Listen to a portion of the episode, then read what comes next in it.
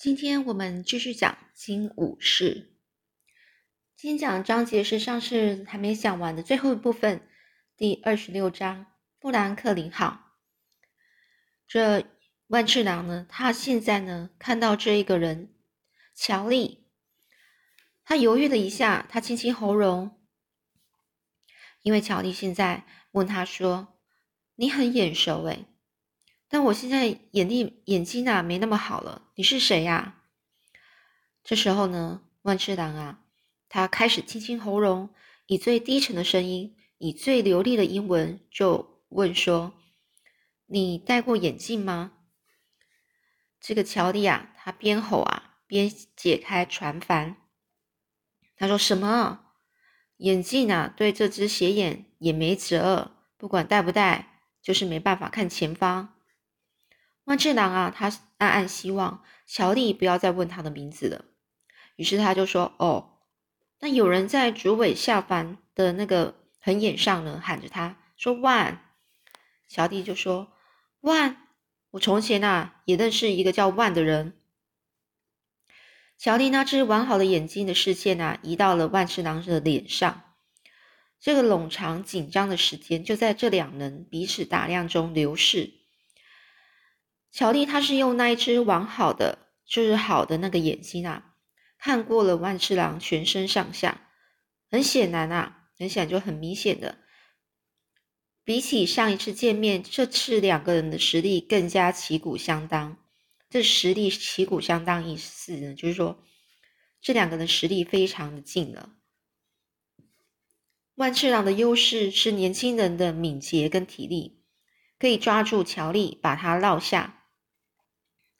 就打下来，把他把他压下去哦，把他身体整个压下去，是因是因为呢，他现在有比较嗯比较壮了，但是呢，乔蒂的优势啊是常年累积的经验，可以抓住万次郎把他落下哦，这也可能办得到的。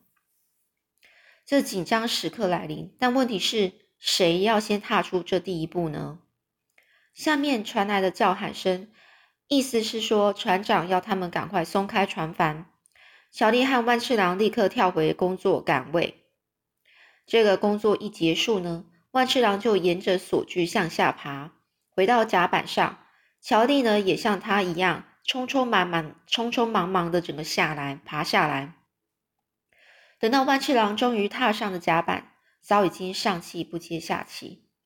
万次郎他绷紧神经，准备大打一架。不过，乔蒂踏上甲板后，只是嗤了一声，拉拉他的裤管，说：“船刚出港，离岸边不远，你还有机会下船。下船哦，你还有机会下船。你自求多福吧，这是我的忠告。”说完呢，他就大步离开了。这万次郎呢，盯着他的背影好久好久。这乔蒂的威胁没有恶意，反反倒像是在警告万次郎。要提防某件事，或是某个人。提防就是说，去小心某一个人，或是某一件事情。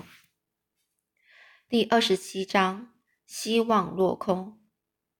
万次郎正在他应有应在的位置上，他应该在的位置上，也就是说，他的工作就是瞭望台上。这看着他应看的方向，也就是海面上，他理理应该。去观察有没有金鱼出没，可是他并没有这么做。他其实很想独处，独处就是自己一个人，但是没办法。这小菜鸟丹尼尔和他一起待在上面，用他粗哑的声音不断的向万次郎抛出很多一连串的疑问，例如说：“我该观察什么呢？金鱼？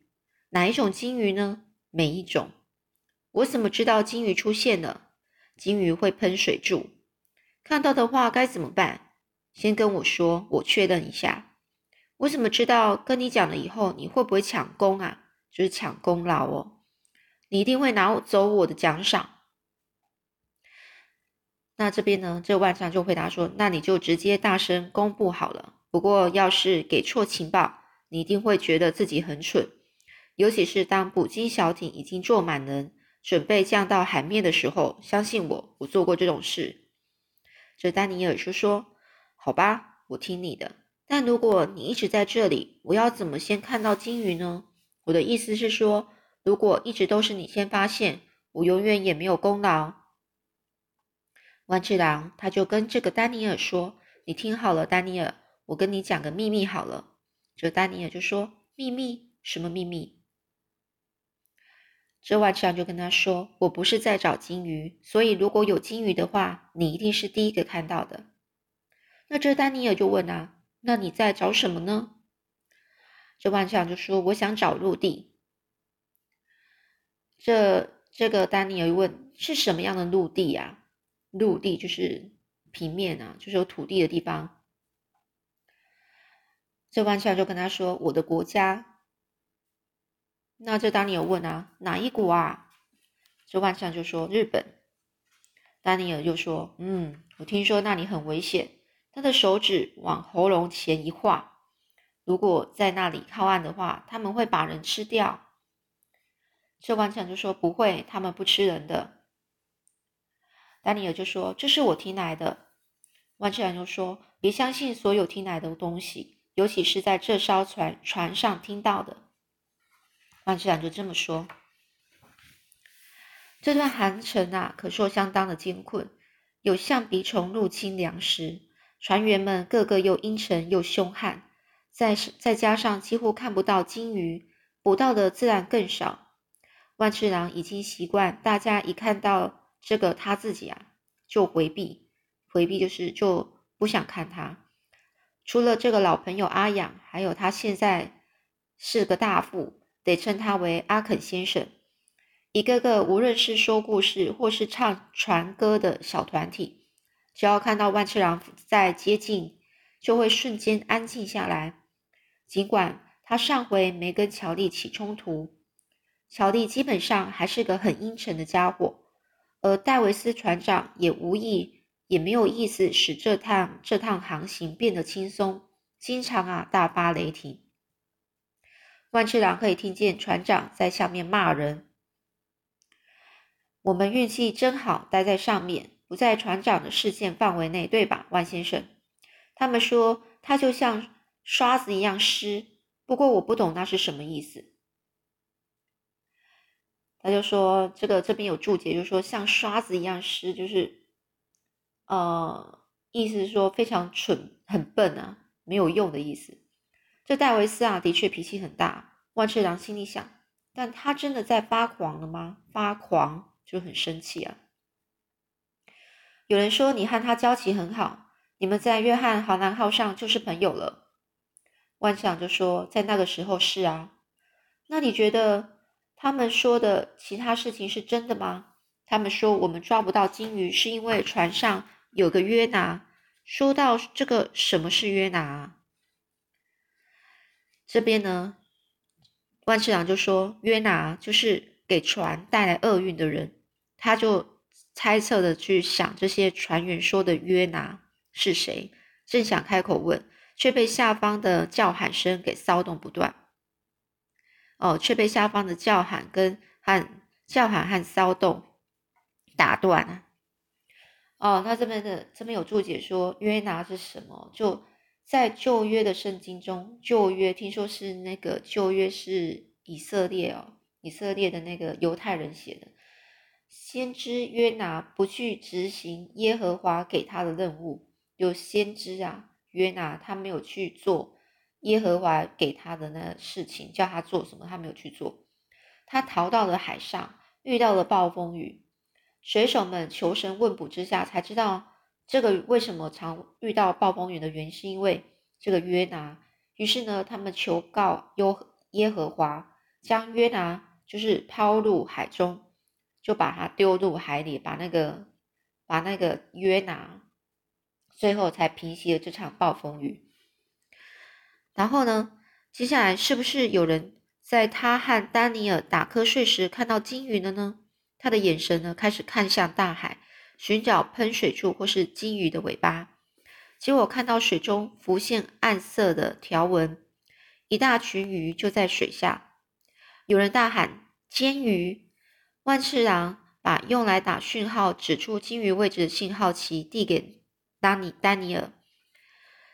这时候万次郎就说：“这里就交给你了，我要下去帮忙。我从前当过渔夫，在这附近捕过鱼。”于是丹尼尔他就待在上头，万次郎以非常快速的速度溜下绳梯。他们放下了捕鲸小艇，捕鲸人成了渔夫，有事可做，让万次郎松了口气。他尽可能的让双手保持忙碌，头压得很低。许多年前，他和伙伴们在暴风雨来临前发现了一群鲸鱼，船上就载满了闪闪发亮的鱼，和他们现在一样。一声喊叫把他从回忆中唤醒。丹尼尔从上轨往下喊，他说：“万！”信号旗指向宽阔的大海，顺着这个信号旗看过去，万次郎看到某样东西，然后又不见了。他停了一下。好让眼睛再回到那个点上，他就问着：“你的望远镜在哪里呢，阿肯先生？”阿眼说：“阿阳就把这个望远镜啊递给这个万啊，就万次郎啊，在那里有东西在水上摆动，一艘船，不对，是船队，看起来就像一串珍珠一样美丽。”他的心砰砰跳着。阿阳就问：“是日本人吗？”万次郎的嘴变得很干：“是吧？我觉得是。”他的声音有点沙哑。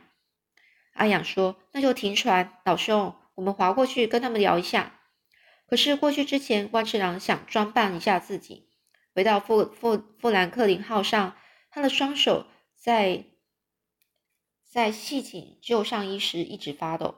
那件衣服曾经是那么挺直坚硬，现在却被他磨，就是磨到非常薄，薄到可以透视进去的。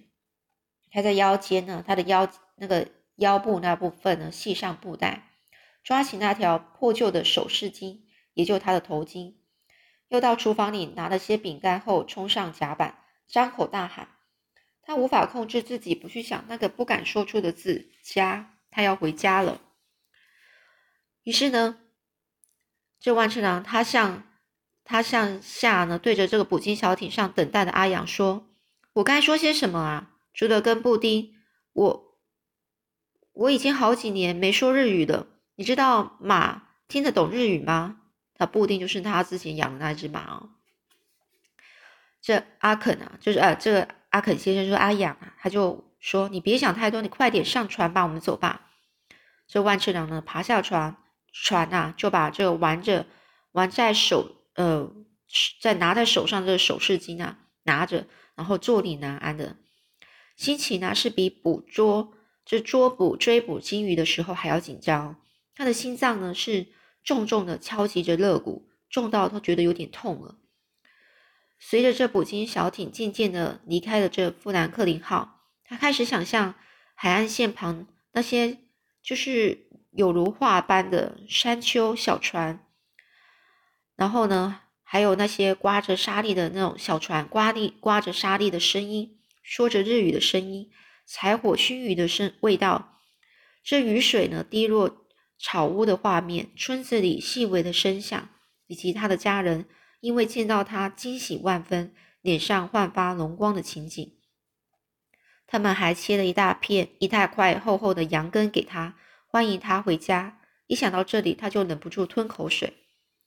渔船上传来的划桨哗啦哗啦的水声，他转过头过去。转头过去看，见到他们正准备划走。英语啊，不小心脱口而出说不要。然后万次郎再以日语说拜托。他说：“请你们行行好吗？等我一下。”其他的船啊划走了，有艘船留下留下来了。阿肯和万次郎靠近那艘船，却发现这些渔夫面无表情，面目就是没有表情，像是戴了面具。阿雅呢，他低语说：“他们看起来很不安呢。”万次郎说：“他们是很不安，看到你就像是看到妖怪。也许我看起来也很像。他可以理会、理解到他们很难去相信一个穿着像乞丐却搭着一艘大船，身旁有个洋鬼子，还以外国腔调说话的人。”他说：“别担心，其实比较像是在对自己说，而不是对阿养说。”呃，这万次郎就说：“别担心，我保证，如果我能够跟他们说上话，一切应该没问题了。”这群渔夫的桨啊停在水里，不过还是等着万次郎的捕鲸小艇靠近。渔夫们收下了饼干，回赠了一些他们抓到的煎鱼。他以日文说：“谢谢你们，你们真慷慨。不过我们也抓了很多。”这些字句从他嘴里吐吐出来，听起来很生硬又别扭。他们呢？这些日本人啊，他们很茫然的瞪着瞪着这个万次郎。他示意他拿拿些鱼，示意就是跟用肢体语言告诉他要不要拿些鱼。万次郎又说一次：“不用的，谢谢你们，我们不要鱼。”渔夫们街头交头交头接耳的就讨论了起来。那万次郎发现自己听不懂他们在说什么，突然感到一阵恐慌。他们说的和他的方言很不一样。或许他们住的离他的村庄很远。万次郎跟船藏和其他渔夫住的地方只隔了几个村落，但他们依然有各有自己的方言啊。当下一阵沉默，万次郎只听到波浪拨打的船身的声音，渔夫拖着脚步的这个行走声，草鞋刮着木板那格外熟悉的声音。好，那我们今天就先讲到这里喽，我们下次再继续说了。